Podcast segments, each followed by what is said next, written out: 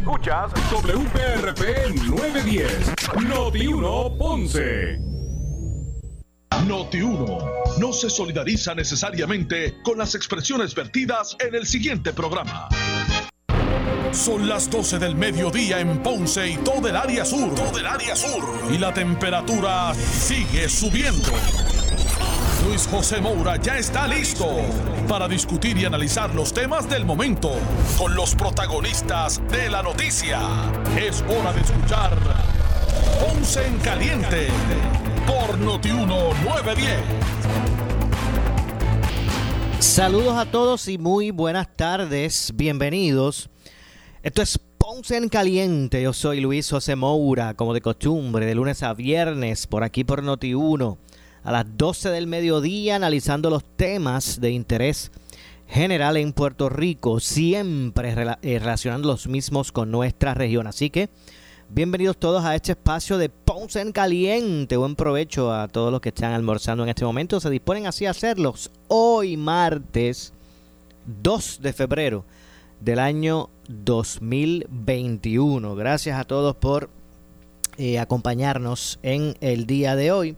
Continúa siendo el tema de educación, el, ¿verdad? que asume protagonismo en lo que es el análisis público del día. Eh, por ejemplo, eh, la secretaria designada del Departamento de Educación, la profesora Elba Aponte, dijo eh, que hasta el momento se han identificado preliminarmente 172 escuelas que cumplen con una serie de requisitos para comenzar tentativamente de manera presencial el próximo 3 de marzo. Eh, explicó que los criterios, entre otros, son de infraestructura y disponibilidad de equipo de prevención contra el COVID. La expectativa, según la eh, designada, es comenzar con los grados de kinder, primero, segundo, tercero eh, y educación especial eh, la secretaria señaló que el 5 de febrero, que es este viernes, se van a reunir con las organizaciones de empleados del departamento eh, para presentarle los planes y establecer los comités de trabajo. Entre otras cosas, se espera que para el 20 de febrero eh, se anuncie cuáles serán las escuelas que comenzarían en modalidad eh, presencial. Se especificó que aunque los estudiantes no estarán obligados a participar de clases presenciales, los maestros, los maestros sí tendrán que reportarse a sus salones de clase. Así que esto lo que representa es que el, el plan piloto al 3 de marzo va a ser uno voluntario de los padres voluntario de, de, los padres determinar si envían a sus hijos o no a clases presenciales. Vamos a escuchar precisamente a la secretaria expresarse. Eh, esbozamos un plan de acción para lo que es la apertura segura y ordenada de las escuelas de forma escalonada. Hemos identificado escuelas con potencial para poder abrir y de partiendo de esa identificación enviamos personal de OMEP y autoridad de edificios públicos a lo que es la rehabilitación y acondicionamiento de las escuelas. Estamos en la fase donde vamos a enviar un personal de nosotros, una comisión, con dos checklists. Uno para ver el acondicionamiento básico y validar la información que nos provee OMEP y Autoridad de Edificios Públicos. Otro para este, ver si, si tiene todo el protocolo establecido en el plan de contingencia y ese cumplimiento, pues este, cada ítem que hemos establecido en ese checklist que nos provee el CDC, pues esté en cumplimiento. Estamos en la fase donde vamos a estar orientando a los directores, a los alcaldes, para unar esfuerzos y hacer esta apertura de forma responsable. Como educadora y como madre, yo tengo en prioridad y el compromiso de que así sea. Nosotros vamos a comenzar lo que es la orientación a los niños con videos educativos. Vamos a comenzar a través de los directores a orientar a padres. Y este proceso va a ser un proceso flexible. Hemos logrado ya a este término vacunar junto al Departamento de Salud y la Guardia Nacional 12.384 empleados aproximadamente tenemos 55 mil empleados porque estamos incluyendo lo que son lo de las escuelas privadas. Nosotros en este plan de apertura que hemos definido, hemos establecido áreas de prioridad, como lo que es la infraestructura, lo que es la transportación, lo que es el reclutamiento de personal, lo que es el cumplimiento con el COVID, lo que es la orientación, lo que es el acondicionamiento. Y nosotros lo que queremos es tener una muestra representativa y darle esa oportunidad a esos niños particularmente de kinder, segundo, tercero, educación especial y los de cuarto año. Vamos a estar eh, proveyendo instrucciones a los maestros para que tengan alternativas combinadas y garanticen lo que es la continuidad de servicio. Así que en este tiempo hemos definido un plan, hemos desarrollado un plan y periódicamente semanal o cada dos o dos veces en semana nos estamos reuniendo con el equipo de trabajo. Hoy tengo reunión con la epidemióloga y con las personas de colegios privados. Estamos trabajando de la mano, estamos trabajando en equipo, estamos trabajando arduamente para que esto se dé, aunque sea una muestra representativa. Nosotros vamos a escuchar a las comunidades. Hay, nosotros se nos han acercado comunidades del Grupo Montessori, el cual respaldamos abiertamente la modalidad. Eh, nosotros hemos reunido, visitado algunas escuelas donde ya están listos y los mismos padres quieren llevar a sus hijos. ¿no? Nosotros estamos siempre de la mano con el Departamento de Salud para tomar determinación final. Vamos a proveer un listado Vamos a estar anunciando aproximadamente el 20 de febrero cuáles son las escuelas que vamos a estar abriendo y que pasaron por el crisol del checklist que hemos desarrollado. En esta servidora, eh, la consideración hacia lo que es los niños y el, el movernos con sentido de urgencia y atención a lo que es una fase de apertura y abrir esa oportunidad a que esto se dé para que en agosto tengamos quizás un inicio escolar un poco más acercado a lo que es la normalidad. Bueno, así se expresó la secretaria, quien además pues eh, abundó sobre estos temas. De hecho, se espera, como dije, que para el 20 de febrero se anuncien cuáles son las escuelas que comenzarán en modalidad presencial. Vamos a continuar escuchando a la secretaria expresarse sobre el tema el aspecto social emocional se está afectando grandemente. ¿Qué estamos haciendo? Estamos preparando una probita de avalúo, de assessment, que se va a dar como una línea base para poder ver cómo están nuestros niños y atacar con problemas eh, preventivos de horario extendido eh, y de apoyo a nuestros estudiantes y familias. Estamos este, desarrollando para establecer un acuerdo colaborativo adicional con la Universidad Albizus, el cual es especialista en el área de psicología, para poder a nivel isla tener mayor impacto y establecer clínicas en el área de salud emocional, particularmente para el área sur. Lo que hemos encontrado en nuestras, nuestras escuelas cuando llegamos es caótico, es crítico, eh, no obstante, estoy muy satisfecha con la ejecución que ha hecho MEP en términos de reacondicionamiento de escuelas y vamos a validar la información de los números que nos están proveyendo. Si podemos abrir cinco escuelas y esas son las que cumplen, eso es lo que vamos a hacer. Si podemos subir la expectativa y abrir 10, 20, 30, eso es lo que vamos a hacer. Pero algo tenemos que hacer por nuestros niños. Algo tenemos que hacer por responder al llamado que nos están haciendo familiares. Tenemos familias que simplemente dicen no voy a enviar a mi niño, no me siento segura y eso es comprensible, yo soy madre y yo lo entiendo. Por eso vamos a ser flexibles en el proceso.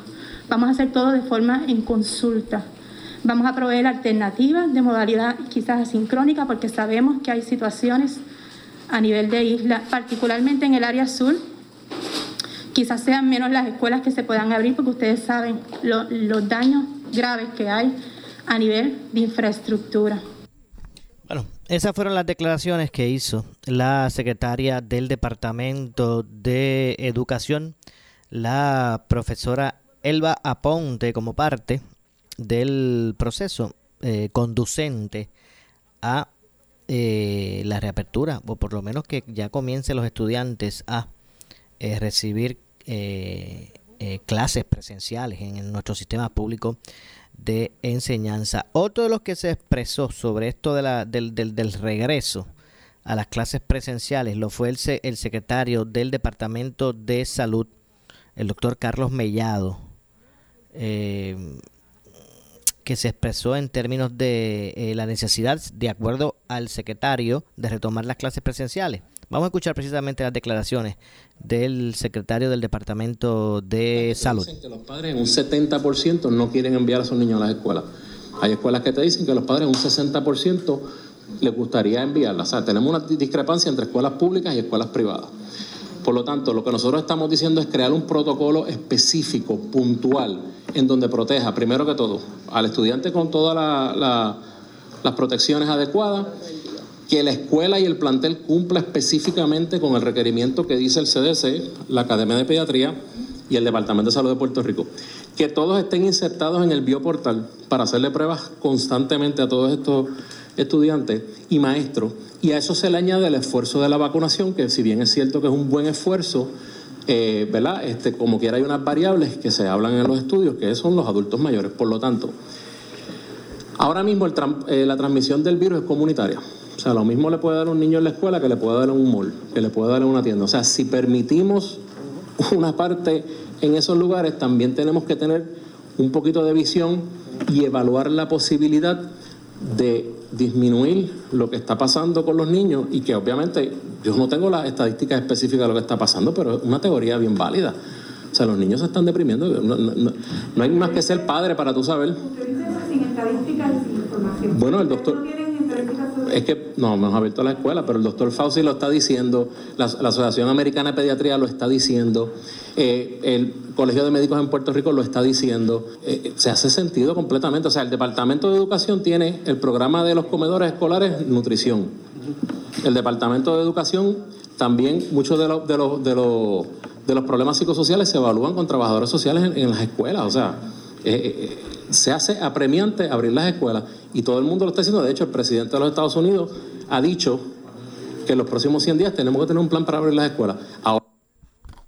Bueno, ahí eh, escucharon las declaraciones del secretario de Salud, el doctor Carlos eh, Mellado. Y la verdad es que este tema de educación esta semana, bueno, la semana pasada y lo que va de esta, ha tenido muchas vertientes eh, y ha sido protagonista, como dije, de el análisis público. Eh, no es para menos. Así que este tema también tuvo espacio en la sesión del Senado de Puerto Rico. Eh, allí la senadora María de Lourdes Santiago, que es la eh, portavoz del PIB allí, en, el Senado de Puerto Rico, radicó una resolución que busca hacer una investigación sobre precisamente lo que son los planteles escolares. Vamos a ver si, si logro eh, por aquí ir al detalle donde podemos escuchar a la a la senadora que como dije eh, radicó una resolución para investigar. Eh, ella alega que la realidad de muchos planteles en Puerto Rico dispone de el deterioro de planteles escolares que están siendo utilizados más allá eh, que para una función educativa, sino para otros aspectos que tienen que ver con el con el mal uso ¿verdad? de, de eso de, esos planteles escolares así que vamos a ver si podemos por aquí este lograr escuchar vamos a ver si ya está por aquí la senadora eh, María de Lourdes Santiago exponiendo el tema. Como dije, el tema del Departamento de Educación sigue siendo eh, parte de eh, el análisis público, incluso en, el, en la sesión. Vamos a escuchar aquí a la senadora como parte de su, de su discurso. Algo realmente terrible para que todos y todas abramos los ojos a realidades que han estado siempre ahí en el caso de la comunidad sorda, ese despertar ha sido o quisiéramos pensar que va a ser el suicidio de Janet Viera Grau una joven sorda de Vega Alta a la que el Estado sometió a un proceso que terminó en la privación de custodia de sus dos hijitos sin que contara con la asistencia de un intérprete efectivo a lo que tenía derecho en ley.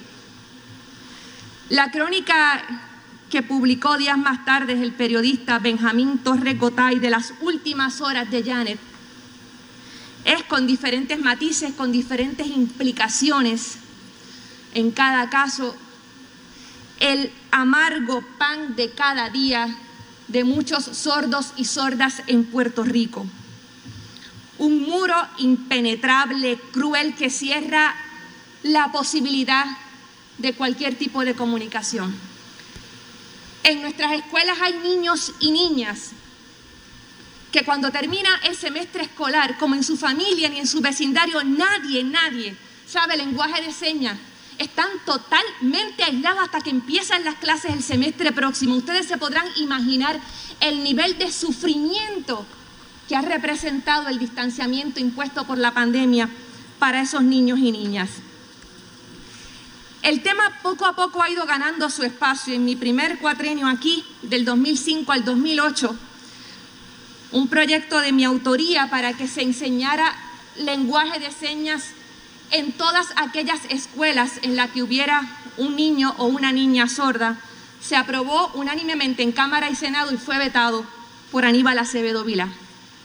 El cuatrenio pasado, nuestro portavoz entonces, Juan Dalmau Ramírez, retomó con enorme devoción el tema de la comunidad sorda, logró que se aprobara un proyecto similar, logró una enmienda importantísima a las reglas de procedimiento criminal para que en cada etapa se proveyera el servicio efectivo de intérprete a lenguaje de señas, pero, sin embargo, se quedó pendiente su proyecto, también aprobado por unanimidad en ambos cuerpos, para crear una oficina enlace con la comunidad sorda y el gobierno de Puerto Rico, que entre otras cosas atendiera las deficiencias de la ley 136 de 1996. Esa es la ley que le habría permitido a Janet tener un intérprete, pero la realidad es que a pesar de sus buenas intenciones es una ley muy difícil de materializar, porque propone que en cada agencia se adiestren empleados o empleadas que sirvan de intérprete, y eso es mucho más difícil de lo que pueda parecer a simple vista. El lenguaje de señas es un idioma completamente distinto y su dominio puede requerir años de aprendizaje y de práctica. Por eso, buscando materializar las buenas intenciones de ese estatuto, a través de esta oficina de enlace con la comunidad sorda, se proveería un banco de intérpretes altamente cualificados. Se encargaría la oficina también de gestionar la creación y divulgación de material dirigido a la comunidad sorda sobre los servicios disponibles a través del Estado y se coordinaría la disponibilidad de acomodos razonables, además de capacitar al personal de las agencias públicas sobre la cultura sorda y el lenguaje de señas. El proyecto que es radicado recientemente con la coautoría del senador Vargas Vidot es el PDLS, 1950, el PDLS 152. En las reseñas después de la muerte de Janet, una persona allegada a ella decía que esperaba que esa muerte no hubiera ocurrido en vano. En nuestras manos está hacer esta modesta aportación para la justicia y la equidad para la comunidad de sordos y sordas en Puerto Rico. Son mis palabras, señor presidente. Ahí escucharon básicamente lo propuesto por la senadora con relación a, a, la comunidad sorda y las herramientas que se debe brindar eh, por el gobierno para este tipo de para este esta, esta, esta población. Vamos a ver si podemos identificar el momento donde se propone el aspecto eh, relacionado a, las a las escuelas. A ver si podemos escuchar por aquí.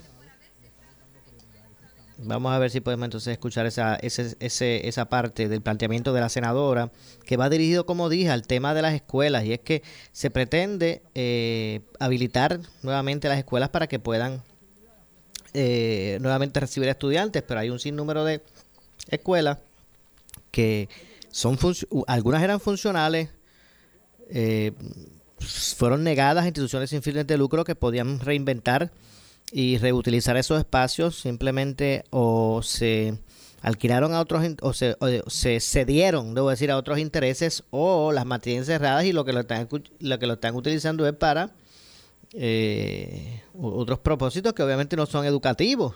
Así que vamos a, vamos a escuchar de regreso a la senadora María de Lourdes Santiago cuando plantea esta, esta situación relacionado eh, con esta con relacionado con con esta con esta escuela. Vamos a escuchar vamos a escuchar a la senadora. Para consumir un turno sobre la medida. Adelante. Gracias señor presidente. La resolución del senado número 9 de mi autoría propone que se realice una investigación sobre el destino el uso, la administración y el estado de las escuelas públicas cerradas en Puerto Rico entre enero de 2011 y enero de este año. Sin embargo, la tragedia del cierre de las escuelas comenzó mucho antes, aproximadamente para el 2017, según habrán visto los compañeros en un informe que fue remitido a nuestras oficinas por el Centro para la Reconstrucción del Hábitat del 2007 al 2018 en este país se clausuró el 44% de los espacios públicos educativos. Y ese proceso comenzó a acelerarse después del año 2011. Algunos de los compañeros que están aquí recordarán del cuatrenio del 2013 al 2016 unos episodios realmente trágico.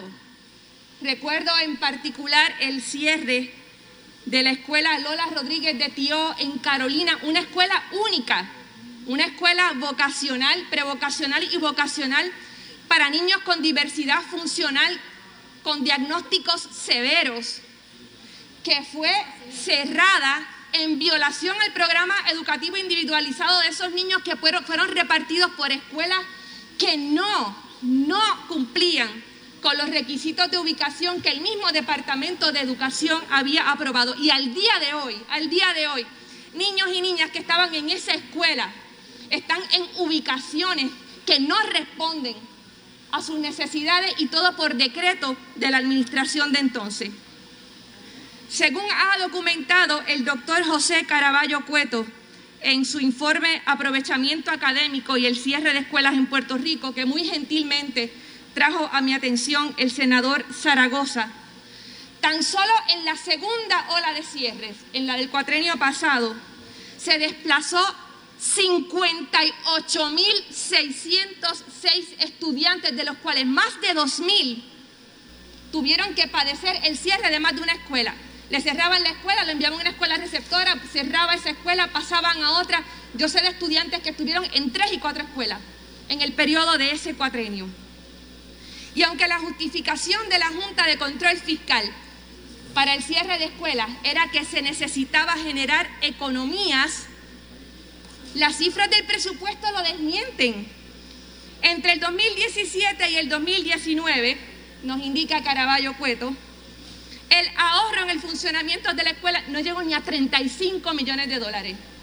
Y para, esa misma, para ese mismo periodo, el aumento en la partida de mantenimiento, de mantenimiento con cientos de escuelas cerradas aumentó en 311.7 millones. Y no es solamente eso. Según el estudio, se documenta cómo el cierre afectó principalmente a las y los estudiantes en las comunidades más pobres en las zonas rurales de Puerto Rico.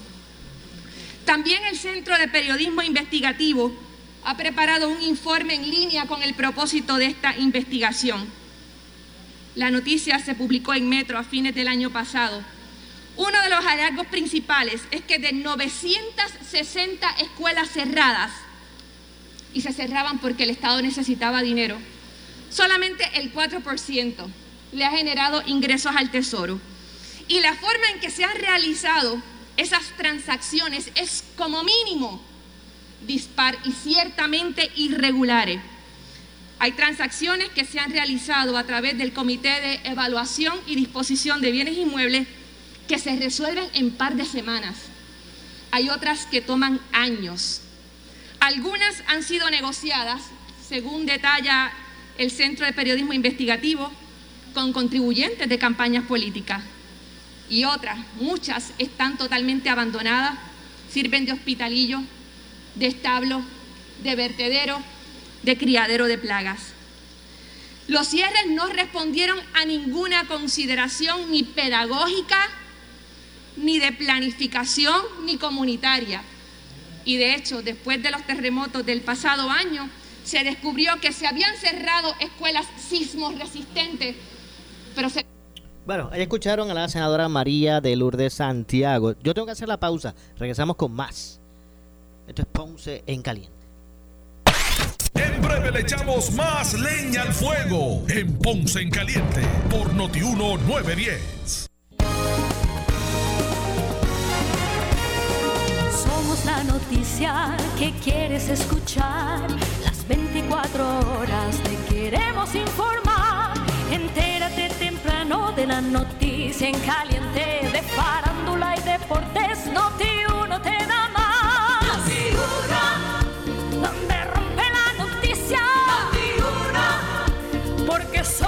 somos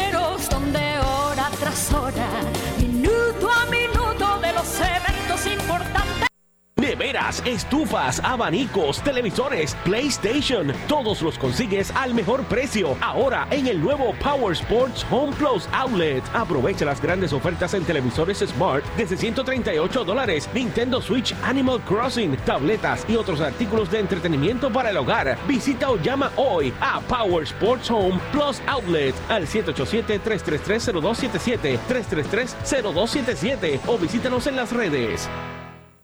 Mírela, písela, tóquela. Para saber que no es natural, tiene que morderla. Artifigrama de grama mía. Si llama a un instalador, exíjale Artifigrama de grama mía. Usted no solamente merece el mejor servicio, usted se merece el mejor producto. Artifigrama de grama mía. Cualidades en nuestra grama que otras no poseen. Grama mía. Sirviendo a Puerto Rico por más de 45 años. 787-843-6246. 843-6246.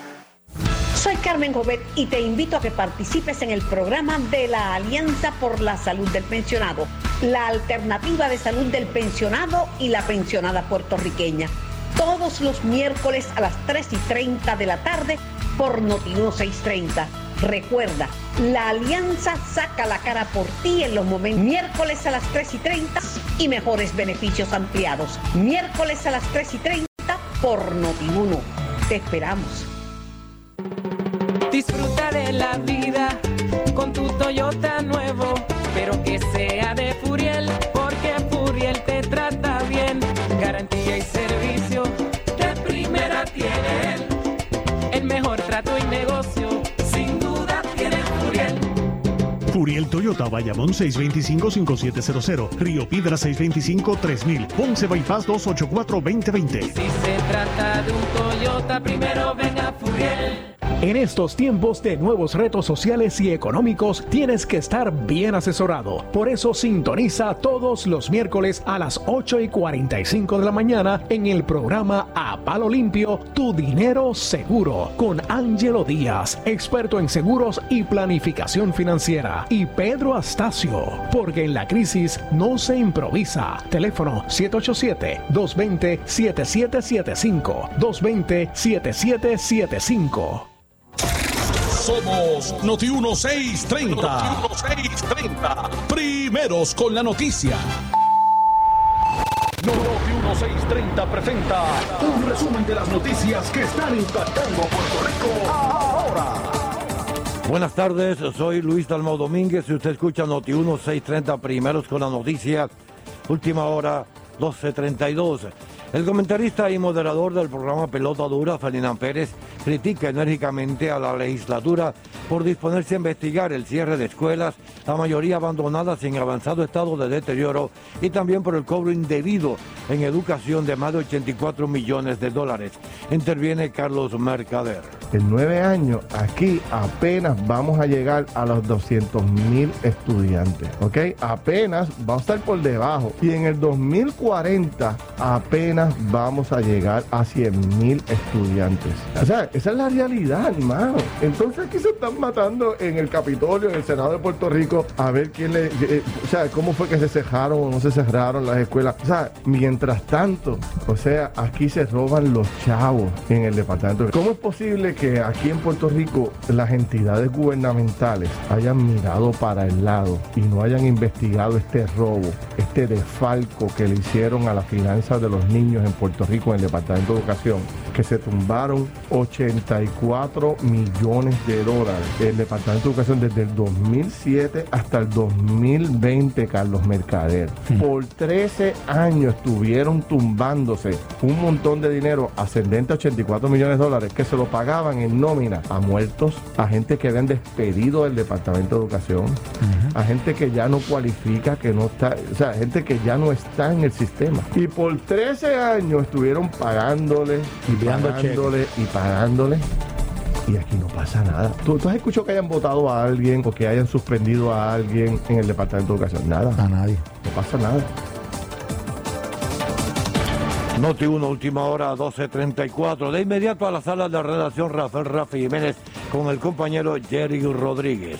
Adelante, Jerry. Gracias, compañeros. Saludos a la audiencia. Tengo conmigo esta vez al representante del Partido Popular Democrático, Jesús Manuel Ortiz. Saludos, representante.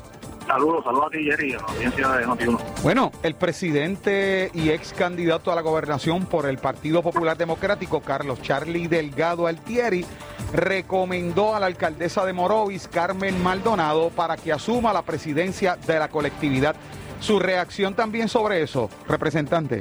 Bueno, primero, primero quiero agradecer a, a Charlie Delgado eh, por su servicio al país, primero para la ciudad de Isabela, a Puerto Rico, el Partido Popular por tantos años. Yo creo que, hay que agradecer su disponibilidad en todos los momentos históricos en que el, el país, el PPD, contó con él. Y eso, eso es que hay que valorarlo. En cuanto a su determinación, pues yo respeto su determinación. Eh, la compañera alcaldesa de Morovis me parece que, pues, también ha hecho un trabajo importante por el Partido Popular.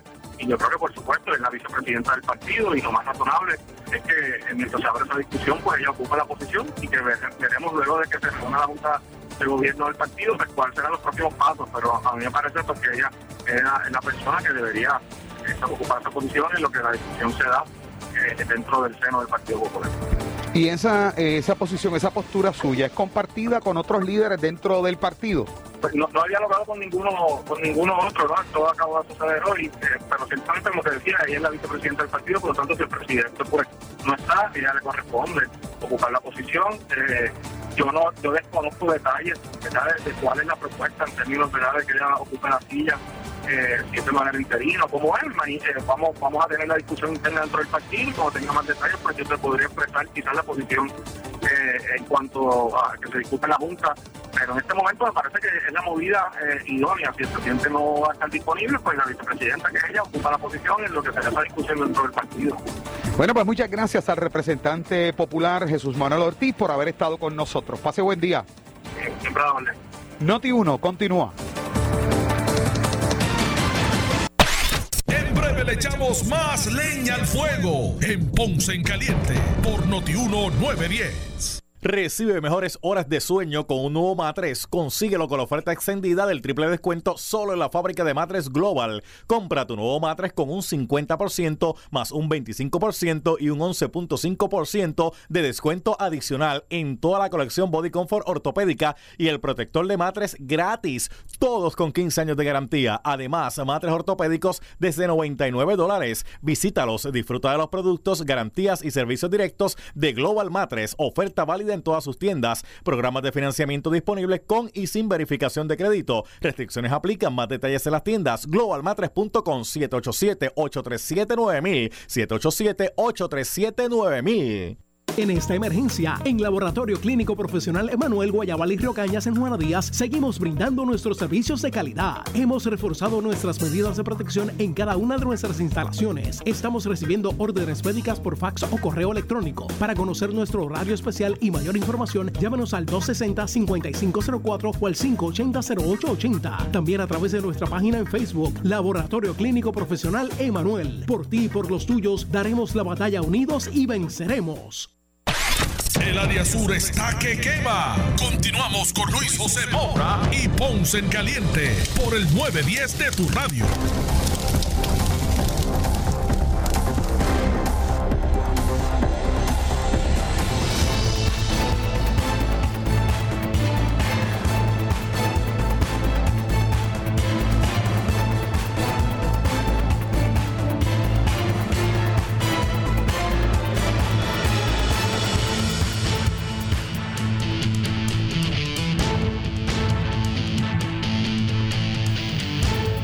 Estamos de regreso, estamos de regreso, son las 12 con 37 del mediodía, soy Luis José Moura, esto es Ponce en Caliente. Eh, anteriormente escuchábamos en el primer segmento hablar de un tema de una población de condición especial como es la, la comunidad sorda por parte de María de Luz de Santiago. En esta ocasión, la comisionada residente de Puerto Rico en Washington anunció que radicó tres medidas para allegar ayuda eh, federal a padres, trabajadores, adultos mayores y menores con condiciones especiales. Pero vamos precisamente a escuchar a la comisionada residente Jennifer González hablar sobre este, este particular. de la administración Biden eh, quitar esta pedirle a la justicia que deje sin efecto ¿verdad? esa petición de sector del Supremo, que proyecto está hoy en el Supremo de los Estados Unidos y pudiera significar que se le daría válido la resolución del Tribunal de Circuito y el Tribunal de Distrito Federal que le impone que los puertorriqueños que la isla puede beneficiarse del seguro social suplementario. Esto para nosotros es bien importante por lo que representa en términos económicos, en términos de nuestras personas eh, de mayor edad. Eh, y en ese sentido, la, la- no hemos recibido todavía la respuesta, pero fue parte de lo que el presidente esbozó como parte de su eh, campaña.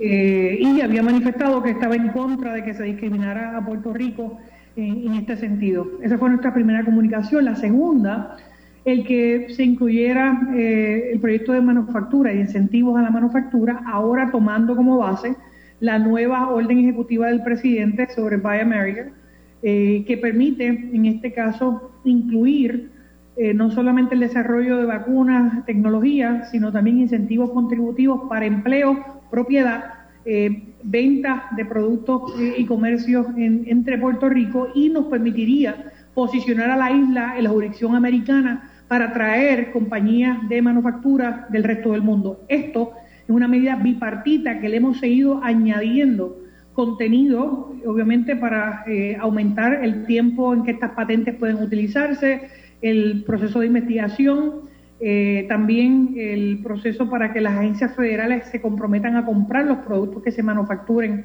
eh, en aquellas jurisdicciones donde se haya aprobado este incentivo. Y la última comunicación, eh, y es algo de lo que quiero hablarles a ustedes, que son medidas para ma- manejar la pobreza extrema en Puerto Rico. Quiero hacer referencia a lo que es el Child Tax, Tax Credit o el crédito por menor y el Earning Income Tax Credit o el crédito por trabajo. Estas dos piezas legislativas que hemos radicado también son bien importantes y la razón por la que los discutimos hoy es porque ciertamente tienen, ya estamos en conversaciones con el Departamento del Tesoro Federal y se está redactando una medida por parte de la Administración que entendemos debe contener eh, estas disposiciones. Y quiero empezar a explicar algunas de ellas.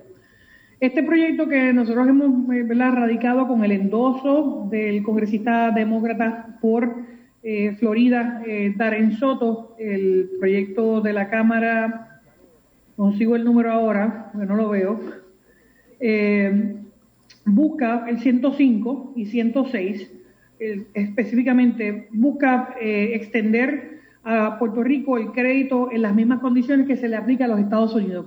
¿Qué hace eso? Hoy en Puerto Rico, si usted tiene una familia de tres hijos o más, usted sí cualifica para un crédito por menor. pero no cualifica si usted es un matrimonio que tiene un hijo o dos hijos. ¿Y de cuánto es el crédito que estamos hablando? Primero, esto, va a permitir que las familias en Puerto Rico con uno y dos hijos puedan reclamar dependientes en su declaración de impuestos y obviamente eh, poder recibir hasta dos mil dólares, ¿verdad? Por cada hijo calificado. Aquí estamos hablando que esto es de gran alivio para muchas familias en Puerto Rico. El gobierno federal le reembolsaría hasta dos mil dólares que se hace a través del Departamento de Hacienda, pero se hace, eh, eh, y obviamente en la isla cualificarían 355 mil familias y eh, 404 mil niños cualificarían también eh, para esta medida. Estamos hablando de 404 mil eh, hasta 2 mil dólares, ¿verdad? por menor, 355 mil familias. Esto es una medida que le llega el dinero directo al bolsillo a la gente. Esto pudiera tener un impacto de casi 300 millones de dólares al año mínimo, obviamente, se hace a base de la solicitud. Esta es una de las medidas que tanto el Instituto eh, de la Juventud eh, ha respaldado en el pasado y quiero agradecerle a la coalición del sector privado que ha estado respaldando estas medidas que yo he estado radicando desde el 2016. En el pasado Congreso logré que tres veces se aprobara la medida en la Cámara, en tres congresos, sin embargo no se había aprobado en el Senado. En el Senado tengo que reconocer eh, la ayuda del senador Marco Rubio y el senador Bob Menéndez. De manera bipartita están respaldando el que esto ocurra. Ahora, con el presidente Biden, yo espero que podamos llevar a feliz término la aprobación para Puerto Rico del Child Tax Credit, que representaría 355 mil familias en Puerto Rico a casi 300 millones de dólares. El otro, que es el HR5, que también es otra de las medidas ¿verdad? que, que radicamos, eh, le permite a eh, incentivar el trabajo eh, utilizando crédito federal. Cuando yo fui presidenta de la Cámara y Luis Fortuño era gobernador, nosotros aprobamos en la isla una versión local de esto. Obviamente tenía unos topes de 300 a 500 dólares, pero la versión federal, este crédito combina, se combina a nivel estatal entre 300 y 8.500 dólares por individuo. Lo que significa que en lugar de que las personas no trabajen, eh, porque si trabajan pierden eh, algunas de las ayudas del gobierno federal, lo que hace es desincentivize eh, a la persona porque pierde más de lo que ganaría. Este crédito lo que hace es que le paga, el Estado le premia por trabajar y le da este crédito adicional. Esto ayuda también a que tengas más personas en la base contributiva de Puerto Rico. Esto es un reembolso creado obviamente para erradicar la pobreza. Y en ese sentido, el impacto de esto es más de 300 mil contribuyentes. Esto estamos tomando los números del 2017 para, para esto, así que estos números pueden haber cambiado luego de los huracanes, luego de los terremotos y pandemia, pueden haber subido y bajado.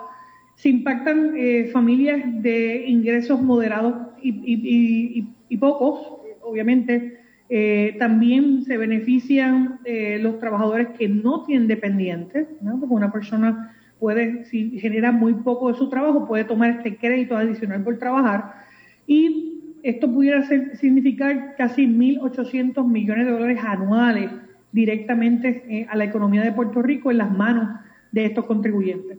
Así que estas, estas dos medidas son obviamente a nuestro juicio eh, las más importantes. La otra medida que hemos radicado es el HR 537 para hacer extensivo el seguro social suplementario para a los residentes de Puerto Rico.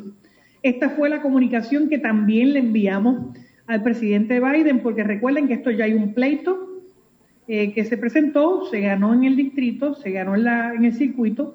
Yo fui amiga de la Corte en este pleito, ¿verdad? Especificando lo, lo que esto es malo para Puerto Rico pero aún así, aunque esté en el Supremo Federal y pudiera resolverse en cualquier momento, radicamos legislación. ¿Y qué es el Seguro Social Suplementario? Obviamente es un programa de asistencia federal para ayudar eh, a las personas de 65 años o más eh, a que puedan generar ingresos suficientes para subsistir. Muchas veces vemos esto para las personas que tienen algún tipo de impedimento. Y Puerto Rico hoy cualifica solamente para una porción de hasta casi 74 dólares para las personas que tienen, eh, ¿verdad? Que, no ven o, son sordas. No aplica el 100% del, del programa.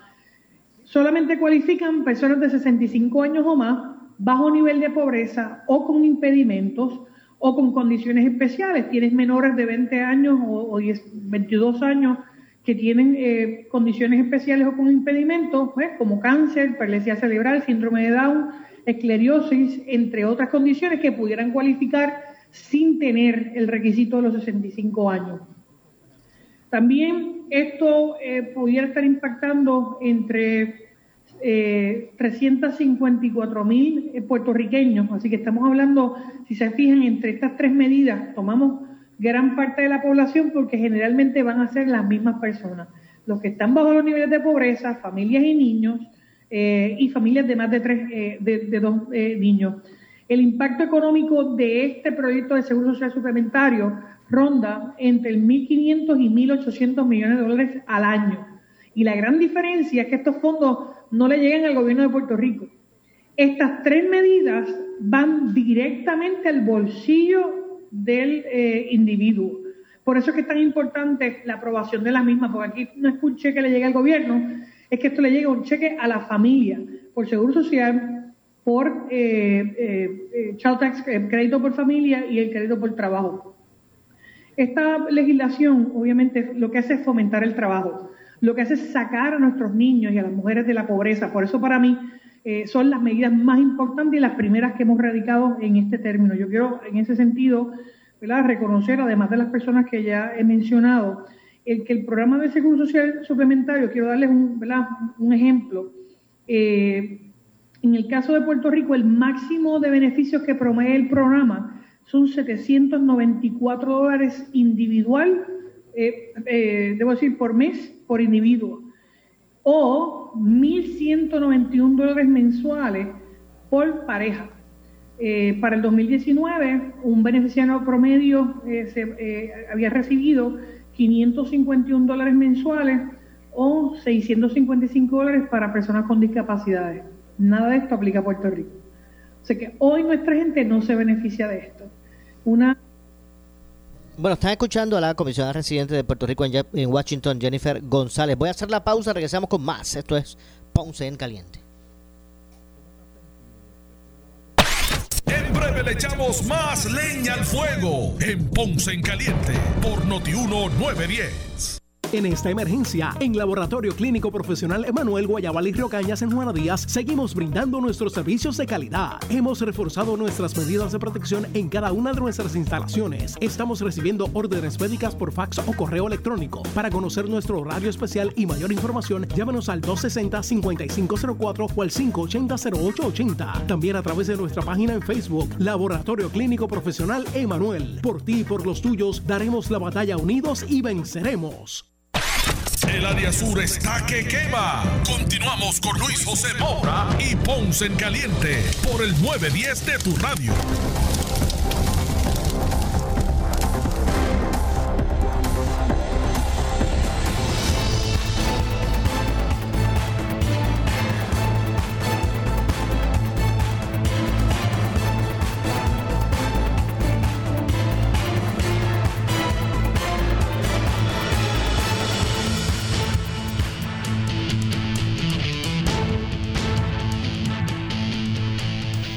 Estamos de regreso ya en nuestro segmento final. Soy Luis José Moura, es Ponce en Caliente. Vamos a continuar escuchando a la comisionada residente de Puerto Rico en Washington, Jennifer González. Familia pobre, hoy en la isla tiene que hacer malabares para pagar su agua, su luz, su teléfono, su casa, sus alimentos, su terapia, los copagos de medicamentos, aún cuando tengan Medicare y sin embargo, si se mudan a un estado, tienen el 100% de estos beneficios que pudiera representar de 550 a 794 dólares mensuales. Esto le cambia la vida a un viejito en nuestra isla, le cambia la vida a cientos de padres, de niños con condiciones, con impedimentos, con síndrome de Down, con perlesía cerebral. Esto atiende de verdad a la población más vulnerable de Puerto Rico. Padres que tienen que quedarse en sus casas para poder cuidar a sus hijos padres que tienen que quedarse en sus casas para manejar condiciones de salud que de otra manera no tienen un respiro eh, para poder manejar. Y esto, a mi juicio, es lo que eh, debe ser justicia eh, para todos estos padres, para que puedan tener los elementos básicos de cómo echar para adelante a sus familias. Por eso a mí me toca tanto esta legislación, por eso la empujé en estos pasados tres años, la logramos aprobar en la Cámara, faltaba el Senado y entiendo que ahora es el momento para que se incluya. Le he pedido a la Casa Blanca que incluya el crédito por menor, el crédito por trabajo y el seguro social suplementario en su paquete de legislación. Ya recibí llamadas del Tesoro, eh, donde están confeccionando parte de estas medidas y no, no descartaría que pudiéramos estar viendo las mismas como parte de un paquete de administración en, los próximos, en las próximas semanas. Según el informe del GAO en Puerto Rico, si se aplica el, el Seguro Social Suplementario, los puertorriqueños recibirían 1.500 a 1.800 millones de dólares al año, con un impacto de más de 354 mil puertorriqueños. La Administración de Seguro Social Federal preparó un informe donde dice que de aplicarse esto a Puerto Rico, el gobierno federal eh, tendría que eh, poner entre 1.8 y 2.4 billones por año eh, por los próximos 10 años. Y obviamente esto habla de la cantidad significativa de ciudadanos que viven en Puerto Rico y que no cualifican simplemente por nuestro seguro, por nuestro zip code. le estoy haciendo Una, una referencia donde estamos con eso. En el caso de la medida para el seguro social suplementario, eh, cuento con la coautoría, ¿verdad? Se unieron a mí el congresista demócrata por Nueva York, Richie Torres, la congresista demócrata por Virgin Islands, Stacey Plaskett, la congresista republicana por Samoa, Radewagen, y el congresista demócrata por Florida, Darren Soto. Eh, así que eh, esto es algo, obviamente, que vamos, yo estoy convencida que lo vamos a estar viendo. Ahí tienen parte de las iniciativas y quiero aprovechar para darles un update de cosas que debemos estar viendo esta próxima semana a nivel del Congreso. Eh, mañana martes el Senado debe estar viendo el nombramiento del eh, nominado a secretario de Educación Federal, puertorriqueño Caldona. Eh, esperamos, obviamente, que pase esa, esa nominación. también el Comité de Transportación e Infraestructura, de la que soy parte en este nuevo Congreso, estoy bien contenta de haber sido asignada nuevamente al Comité de Transportación e Infraestructura, donde he podido conseguir mucho dinero para eh, eh, la eh, FEMA, el Cuerpo de Ingenieros, entre otros. vamos a estar haciendo unas vistas para los empleados de transportación y pasajeros de líneas aéreas, ferries, vehículos y trenes con esto del COVID. Así que pudieran haber nuevas reglas de tráfico eh, por la situación del COVID y hoy y esta semana comienzan estas vistas en términos de la seguridad y los próximos pasos a seguir. También 10 senadores republicanos le enviaron una carta al presidente solicitando el que se incluya un nuevo paquete de legislación por COVID. Yo soy parte de un caucus de eh, resolver problemas en el Congreso, que es un caucus bipartita, eh, se llama The Problem Solvers Caucus, que tuvimos una reunión la pasada semana con la Casa Blanca discutiendo ese paquete de ayudas. La Casa Blanca se apresta a someter un proyecto que incluye un nuevo beneficio económico individual, que en este momento eh, estaban hablando de 1.400 dólares, sin embargo, la propuesta de los 10 senadores republicanos es que la misma eh, sea de hasta 1.000 y llegando a 1.600 con el cheque que ya se aprobó. Como parte de, esta, de este paquete se, se, está, se está hablando de extender el programa del PPP o el Paycheck Protection Program de pequeños y medianos negocios, el programa de desastres también de SBA. Se habla de incluir dinero adicional para las escuelas y educación en línea, para los sistemas de comunicación, Wi-Fi, eh, banda ancha a los, a los pueblos, eh, ¿verdad? También incluye extender los beneficios federales para asistencia nutricional para las familias que están siendo impactadas. Nosotros logramos casi 600 millones en la última aprobación y estamos buscando que se extienda y se aumente. Otra de las cosas que, estamos, eh, que están eh, considerándose en este nuevo paquete son los recursos directos a la ciudadanía en lugar de a los estados. Y esto incluye más dinero para vacunación, para research, eh, al igual que eh, equipos eh, de protección para eh, familias dependientes y niños. no se descarta que pudiera haber otro estímulo adicional. Hasta el momento la Casa Blanca no ha enviado un proyecto, pero ya lo tienen, por lo menos lo discutieron con nosotros, así que debemos estar viéndolo, si no está la próxima semana, una posible erradicación en, en ese sentido. Nosotros, además de eso, estamos viendo cuál va a ser el impacto para Puerto Rico de fondos que ya se aprobaron bueno, ahí escucharon a la comisionada residente en Washington, Jennifer González. Lamentablemente se nos acabó el tiempo. Regreso mañana con más. Soy Luis José Moura. No se retiren que tras la pausa, ante la justicia. Escuchas WPRP 910, Noti 1 Ponce. Está conectándote con las noticias las 24 horas. descarga nuestra aplicación Noti 1630 en tu teléfono móvil y recibe las noticias de último minuto. En Quest Diagnostics Puerto Rico, nuestra visión es promover una mejor salud con información diagnóstica confiable. Le damos la más cordial bienvenida en nuestra nueva facilidad en Ponce, Avenida Fagot, y lo invitamos a visitar cualquiera de nuestros 14 laboratorios clínicos convenientemente ubicados para su servicio. Para más información, llame al